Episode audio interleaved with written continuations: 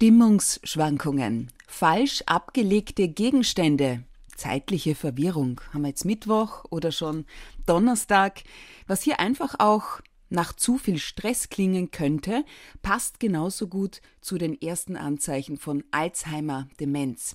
Wissenschaftler aus aller Welt sind sich einig, die Zahl der Demenzkranken wird sich bis zum Jahr 2050 verdreifachen. Und zwar weil wir immer älter werden. Die gute Nachricht lautet, wir haben es zum Teil selbst in der Hand. Essen gegen das Vergessen lautet der deutschsprachige Bestseller und die Autorin sitzt mir heute via Zoom gegenüber. Liebe Grüße nach Kaiserslautern in der Pfalz, Anne Iburg. Hallo, ich freue mich. Über das wundersame Walnuss-Maronenbrot, Aluminium, und Nahrungsergänzungsmittel sowie die absolute Nummer 1 gegen Demenz. Darüber unterhalten wir uns jetzt. Julia Schütze, Talk to Me. Authentic, empathic, fair. Den Hirnverfall bremsen. Ein frühzeitiges Gegensteuern wird immer wichtiger. Anne Iburg, da war ich allerdings schon noch etwas überrascht. Auf Platz 1 steht das Trinken von Wasser. Wieso das? Ja, weil es erstmal die Basis ist, dass ausreichend getrunken wird. Und ja, je älter die Menschen werden, umso weniger haben sie ein Durstbedürfnis oder ein Trinkbedürfnis, weil sie den Durst nicht mehr spüren. Das Gehirn braucht halt, oder der ganze Körper braucht halt Flüssigkeit. Flüssigkeit ist das Transportmedium in unserem Körper und auch in unserem Gehirn. Wohl wahrscheinlich auch, weil 75 Prozent des Gehirns aus dem Quell des Lebens bestehen, habe ich gelesen. Richtig, also das Gehirn hat letztlich auch noch mal mehr Wasser als unser Körper. Und im Laufe unseres Alters nimmt auch der Wassergehalt im Körper ab, was eigentlich ungünstig ist. Okay, könnte man ein bisschen mit Hyaluron entgegensteuern? Da heißt es ja immer, das speichert Wasser. Ja, ja Sicherlich. Woher weiß ich, ob ich zu wenig trinke? Gibt es auch ein zu viel? Ja, aber das zu viel ist schon sehr weit oben. Das passiert äußerst selten. Zu prüfen ist es, indem ich schaue, ob ich eins bis zwei Liter ähm, Wasser am Tag ähm, auch trinke. Und wenn ich feststelle, meine Trinkmenge liegt unter anderthalb Liter, dann macht es Sinn, dass ich mir das vielleicht mal morgens hinstelle, was ich so trinken möchte und gucke, ob ich es auch am Abend leer getrunken habe. Was ist mit Kaffee, grünem und schwarzem Tee und dem täglichen Achtel Rotwein?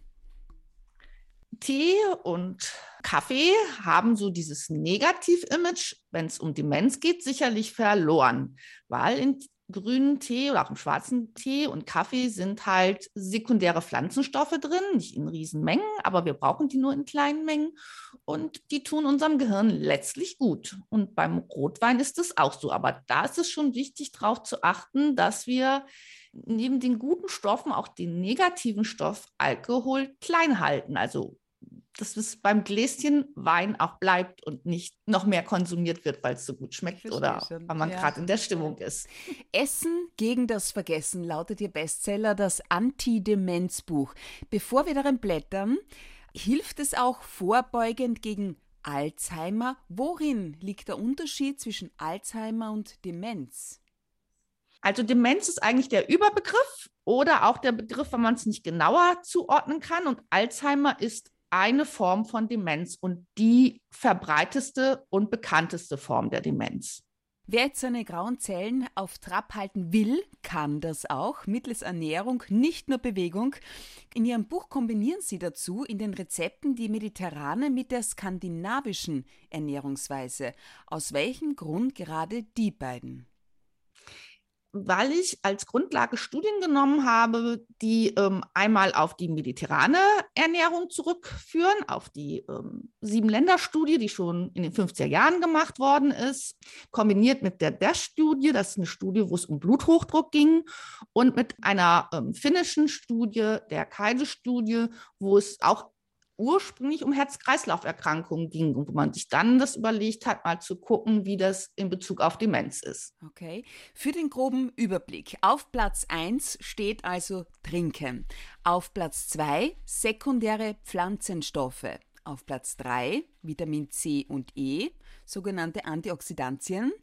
gefolgt von den Nervenvitaminen der B-Gruppe, welche klären wir noch, sowie Omega-3-Fettsäuren. Mhm. Anne Iburg, sekundäre Pflanzenstoffe. Was darf ich mir darunter vorstellen? Woher bekomme ich die und wie viel brauche ich davon? Ähm, sekundäre Pflanzenstoffe, sagt ja schon das Wort, dass es in Pflanzen vorkommt. Je natürlicher die Pflanze ist, also je weniger die verarbeitet worden ist, umso ähm, besser sind die Chancen, sekundäre Pflanzenstoffe zu bekommen.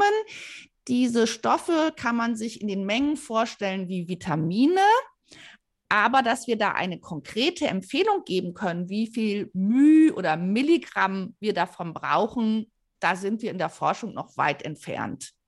Grünes Gemüse stärkt die grauen Zellen. Ähm, mit den drei Portionen Gemüse pro Tag tun wir uns, wenn wir ganz ehrlich sind, wahrscheinlich alle gerade nicht ja. leicht. Was sagen Sie dazu?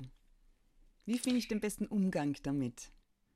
Die Frage ist ja immer, woher komme ich? Wenn ich ein absoluter Gemüsemuffel bin, dann ist die Zahl drei ja ähm, extrem weit weg und ähm, macht uns Angst. Dann reicht es vielleicht erstmal zu sagen, ich will es schaffen, wenigstens jeden Tag frisches Gemüse zu essen. Eine Portion, das reicht mir. Und ähm, das heißt ja nicht, dass die nicht hilft. Es ist bloß noch nicht die optimale Menge. Aber wie im ganzen Leben, wir schaffen es nicht immer perfekt zu sein. Und trotzdem sollten wir uns bemühen. Ja. Was zu optimieren. Welche Bedeutung kommt der Folsäure zum Schutz unseres Gehirns zu? Denn ähm, ich denke, die hat so wirklich niemand auf dem Radar. Ja, Folsäure gehört letztlich zu den B-Vitaminen und Folsäure ähm, hat ein sehr, man weiß nicht genau, was es im Gehirn wirklich macht. Man weiß, dass es für Zellteilung ähm, zuständig ist, das heißt für Zellerneuerung. Viele Studien geben doch den Hinweis, dass älteren Menschen, die an einer Demenz leiden, oft einen schlechten Folsäurestatus haben. Die haben jetzt nicht einen wirklichen Mangel, aber ähm, sie sind auch nicht in den Grenzwerten ähm, weit oben, dass man sagen kann, die sind super versorgt. Das hat man auch so als Mikronährstoffuntersuchung schon festgestellt, dass das was hilft, wenn die Folsäurespeicher gefüllt sind optimal. Das heißt, eine regelmäßige Kontrolle, wie so mein Folsäurehaushalt bestellt ist, ist nicht verkehrt. Einmal im Jahr vielleicht. Ja, also ist keine, wie es in Deutschland, keine Regelleistung der Krankenkassen, aber sowas könnte man mal überprüfen lassen. Und ob man es jedes Jahr machen muss, wenn man, sag ich mal, feststellt, man ist da nicht optimal und fängt an, mehr Grün zu essen, mhm. ähm, weil das Wort Folsäurefolium kommt, wird abgeleitet vom ähm, Wort grünes Blatt, dann ist es sozusagen eine Motivation. Dann kann man ja nochmal überlegen, ob das, was man da jetzt gemacht hat, auch man messen will, ob man besser geworden ist. Absolut. Dunkle Beeren sind das beste Obst für das Gehirn, versichern Sie. Wie viel brauche ich davon pro Tag oder pro Woche und gilt auch Tiefkühlobst? Schön wäre es, wenn man jeden Tag eine Beerenportion hat. Die muss ja nicht groß sein, ich sag mal so 100, 125 Gramm. Die roten Beeren enthalten viele sekundäre Pflanzenstoffe. Das sind dann nochmal wieder andere sekundäre Pflanzenstoffe als jetzt in grünen und gelben Obst oder Gemüse haben. Und von denen nehmen wir an, dass die einen extrem guten ähm, Schutz hat als Antioxidant, dass wir halt nicht so viele negative chemische Reaktionen im Gehirn haben. Also ich muss Ihnen gestehen, ich gebe jeden Tag Heidelbeeren, mhm. allerdings Tiefkühl-Heidelbeeren, in meinen Joghurt in der Früh hinein. Ja, ich denke, das ist beliebt, so. dass viele Leute Tiefkühlobst ja. in ihren Müsli oder Joghurt geben. Und das ist auch in Ordnung, weil die sekundären Pflanzenstoffe, davon gehen wir aus, werden nicht durch das Gefrieren irgendwie zerstört oder ähm, verändert, dass sie nicht mehr wirken. Sehr fein. Kann ich also schon mal einen Hackerl runter machen? Ja, Wir kommen genau. zu einem nächsten Punkt, bei dem ich mir nicht so leicht tue, und zwar Bohnen, Erbsen, Linsen. Das Gehirn profitiert von drei Portionen pro Woche, schreiben Sie in Essen gegen das Vergessen. Dreimal pro Woche klingt eigentlich wenig, ja, aber keine Ahnung, wann ich das letzte Mal, wann ich das das letzte Mal gegessen habe, ja. Und zugegeben, ich mag zum Beispiel auch keinen Linseneintopf. Gut, aber man muss ja nicht jetzt, also wir sprechen jetzt gerade über die Gruppe der Hülsenfrüchte. Ja, man hat einfach festgestellt, dass die einen gewissen Vorteil haben, weil die auch wieder andere sekundäre Pflanzenstoffe haben als, als Obst und Gemüse, was wir sonst so essen. Und was natürlich auch einen gewissen Vorteil hat, es soll indirekt damit gesagt werden, ist nicht so viel Fleisch. Und ähm, hier habe ich dann halt ähm, die wichtigsten pflanzlichen Eiweißquellen, wenn ich Hülsenfrüchte esse. Okay, also wir sprechen hier von Tofu-Schnitzel. Hm, das muss nicht unbedingt ein Tofu-Schnitzel sein. Ähm, wenn man jetzt keinen Linseneintopf mag, mag man vielleicht einen, weiß ich, Kidneybohnensalat oder man mag gerne ähm, Kichererbsenhumus oder sowas. Das sind ja, ja, auch alles Hülsenfrüchte drin. Da haben Sie recht. Okay, also wir haben jetzt geklärt, Bohnen, Erbsen, Linsen sind wichtig. B-Vitamine stecken da auch drinnen. B6, ja, B12 und Folsäure. Was halten Sie an dieser Stelle von Nahrungsergänzungsmitteln? Ich gestehe, ich nehme seit circa einem halben Jahr B-Vitamine, Nervenvitamine, mhm. ja, und ich habe auch das Gefühl, dass die mir gut tun. Aber jetzt ist die Frage, habe ich nur ein Gefühl, dass sie mir gut tun oder was halten Sie von Gut, aber selbst wenn man das Gefühl hat, dass die einem gut tun, ist es ja erstmal ähm, nichts Negatives. Die Gefahr besteht einfach, wenn man anfängt, äh, mit Nahrungsergänzungsmitteln zu experimentieren, dass man sagt, ja, aber ich muss ja jetzt gar nicht mehr auf gesunde Ernährung achten. Ich nehme ja jetzt genug Vitamine zu mir. Da besteht dann einfach auch die Gefahr drin, dass oder da ist das Fehlwissen halt, dass zum Teil es nicht ein Vitamin B6 gibt, sondern da stimmt es jetzt zwar nicht, aber es gibt zu vielen Vitaminen noch ähm, Derivate, die einfach in den Nahrungsmitteln drin sind. Aber das heißt, wenn ich Vitamin E, da wäre es zum Beispiel so, nur dieses eine Vitamin E zu mir nehme, dann fehlen mir noch zwei andere Derivate. Und das ist ganz interessant. Bei der Demenz hat man halt festgestellt, dass eigentlich eher das Vitamin E gebraucht wird, was nicht so typisch in Nahrungsergänzungsmitteln steckt. Ist das spannend? Also auch da, man könnte sehr wohl mal checken lassen, wie es um den Vitamin B-Haushalt bestellt ist und den Vitamin ja. E-Haushalt. Von der Studienlage her ähm, ist halt Folsäure und B12 sicherlich die ähm, Vitamine, die man am ehesten prüfen soll, weil wir halt wissen, dass da am ehesten Mangel vorliegt. Bei den anderen Vitaminen Jetzt Vitamin D haben wir noch nicht gesprochen, da wäre das auch noch mal so, aber das ist auch nicht die Lösung, das über die Ernährung unbedingt zu, lös äh, okay. ja, zu lösen. Ja, auch in Vollkorn stecken B-Vitamine drin ja. und Polyphenole.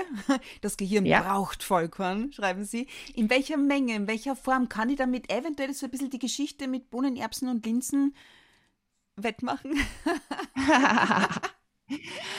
ich sag mal so, man muss nicht 100% perfekt sein, aber ähm, das Ziel meines Buches ist es aufzuzeigen, wie man 100% perfekt es machen kann. Und es gibt ja Menschen, die das Bedürfnis haben, perfekt zu sein, oft aus der Angst heraus, dass sie jetzt miterlebt haben, wie ihre Eltern dement waren oder so. Mhm. Vollkornbrot hat einfach auch wieder den Vorteil zu Weißmehlbroten, dass ich an B-Vitamine komme und dass ich an wieder andere sekundäre Pflanzenstoffe komme, als ich in Bohnen komme. Also Getreideprodukte sind einfach nochmal wieder anders als Obst, Gemüse, Hülsenfrüchte. Und daher hat es einen großen Vorteil jetzt ähm, zu sagen, okay, ich steige mal auf Vollkorn um. Man kann ja auch sagen, okay, morgens meine Haferflocken sind ja Vollkorn, dann darf ich halt abends gerne mal ein Baguette oder sowas oder essen. Oder jetzt im Fasching an den Krapfen auch. Ja, das ist dann durchaus Auch das, erlaubt. genau. Es genau. ist nicht so, dass die Lebensmittel, die jetzt nicht als positiv dargestellt werden, extrem negativ sind. Die sind zum größten Teil, sage ich mal, neutral. Sie helfen mir einfach nicht, wenn ich optimal hm. bezüglich vergessen mich ernähren will. Ähm, Sie sind und nicht produktiv. Sind aber nicht, genau, also man würde jetzt keine Negativnoten denen unbedingt geben müssen. Einen Punkt haben wir noch nicht genauer betrachtet. Stichwort Omega-3-Fettsäuren. Anna Iburg, was bedeutet, die sorgen für einen geschmeidigen Hirnstoffwechsel Genau. also, die Fette lagern sich ja zum größten Teil in unseren Zellwänden ab. Und das heißt auch, dass unsere ganzen Nervenzellen und deren Synapsen letztlich eine Struktur haben, die ähm, außen aus Fetten und Proteinen besteht. Und wenn ich viel Omega-3-Fettsäuren zu mir nehme und meinem Gehirn sind, dann ist, sage ich mal, die Gehirn die, oder die Nervenzellwand einfach ähm, flexibler, als wenn ich nur gesättigte Fettsäuren zu mir nehmen würde. Mhm. Und diese ähm, Omega-3-Fettsäuren sorgen halt dafür, dass sozusagen ähm, Transportwege ähm, durch die Zellwand geschaffen werden. Also sie haben ganz viele Funktionen, dass viel mehr Austausch letztlich möglich ist. Wer sind die größten Omega-3-Lieferanten? Da muss man unterscheiden zwischen pflanzlich und tierisch. Pflanzlich ist der größte Omega-3-Säurelieferant das Leinsamen und damit das Leinöl. Tatsächlich, ja. Dann würde man als nächstes Öl empfehlen Rapsöl, Walnussöl und noch Sojaöl vielleicht. Ganz entscheidend ist aber auch die Frage immer, wie das Verhältnis von Omega-3 zu Omega-6-Säuren ist. Da Wieso? wollen wir halt auch immer. Wieso? Ja, weil jetzt möchte ich es genau verstehen. Ein optimales Verhältnis, also es wird immer, man wird mit hoher Wahrscheinlichkeit immer mehr Omega-6-Fettsäuren ähm, Essen zu sich nehmen als Omega-3. Aber im Moment haben wir so ein ungünstiges Verhältnis, dass wir daher so stark Omega-3-Fettsäuren propagieren. Es ist nicht immer eins ist schlecht und eins ist gut, sondern es müssen halt bestimmte Mischungen da sein. Und daher wird so stark die Omega-3-Fettsäure betont. Woher weiß ich, wie viel von welchem drinnen ist? Ja, das ist ähm, über, sag ich mal, dass man das richtig im Milligramm oder sowas messen will, ist es extrem schwierig für den Verbraucher. Aber vom Prinzip sagen wir, es ist so viel Omega-6 in der Ernährung drin, dass es ähm, Sinn macht zu sagen, ich esse viel oder ich verwende viel Rapsöl, ich verwende ab und zu mal ein Walnussöl, das kann man ja jetzt nicht so aktiv mhm. verwenden. Oder ich verwende auch Leinöl und ich mache das ganz bewusst. Ich mache jeden Morgen in mein Müsli oder meinen Quark oder Joghurt einen Teelöffel Leinöl, weil Leinöl können wir auch nicht erhitzen. Alles, was sehr viel pflanzliche Omega-3-Fettsäuren hat, das hat das Leinöl, ist jetzt nicht so hoch erhitzbar, dass äh, wir damit was braten können. Öl, raffiniert oder kalt gepresst? Was bevorzugen Sie? Das kommt drauf an. Also kalt gepresst nämlich gibt es nur Olivenöl, sag ich mal, außer man sucht ewig lange. Und ähm, würde ich sagen, ist mein Lieblingsöl vom Geschmack mhm. und von allem, von der Handhabung im Haushalt. Aber ich verwende auch Rapsöl, auch da raffiniertes Rapsöl, weil ein Teil meiner Familie da mit dem Geschmack einfach Schwierigkeiten hat. Und sobald es raffiniert ist, ist auch dieser typische Rapsölgeschmack weg. Und ich kaufe dann immer mal wieder was und das sage ich auch immer zu allen in der Beratung.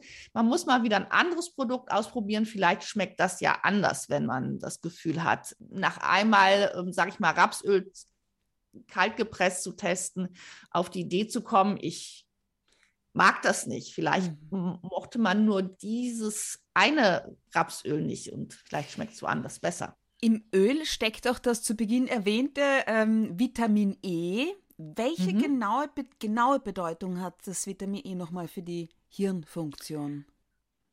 Das hat die gleiche Bedeutung wie im Öl. Es ist ein Schutz vor Oxidation. Und Oxidation mhm. muss man sich vom Prinzip immer, oder kennt man ja im Alltag, wenn ähm, Eisen rostet, das ist Oxidation. Wenn ein Apfel ich aufschneide und er schnell braun wird, dann weiß ich, ah, da sind nicht viele Antioxidantien drin. Der ist schon ziemlich Spannend. lange gelagert oder es ist eben eine Sorte, die das auch dann nicht so viel hat.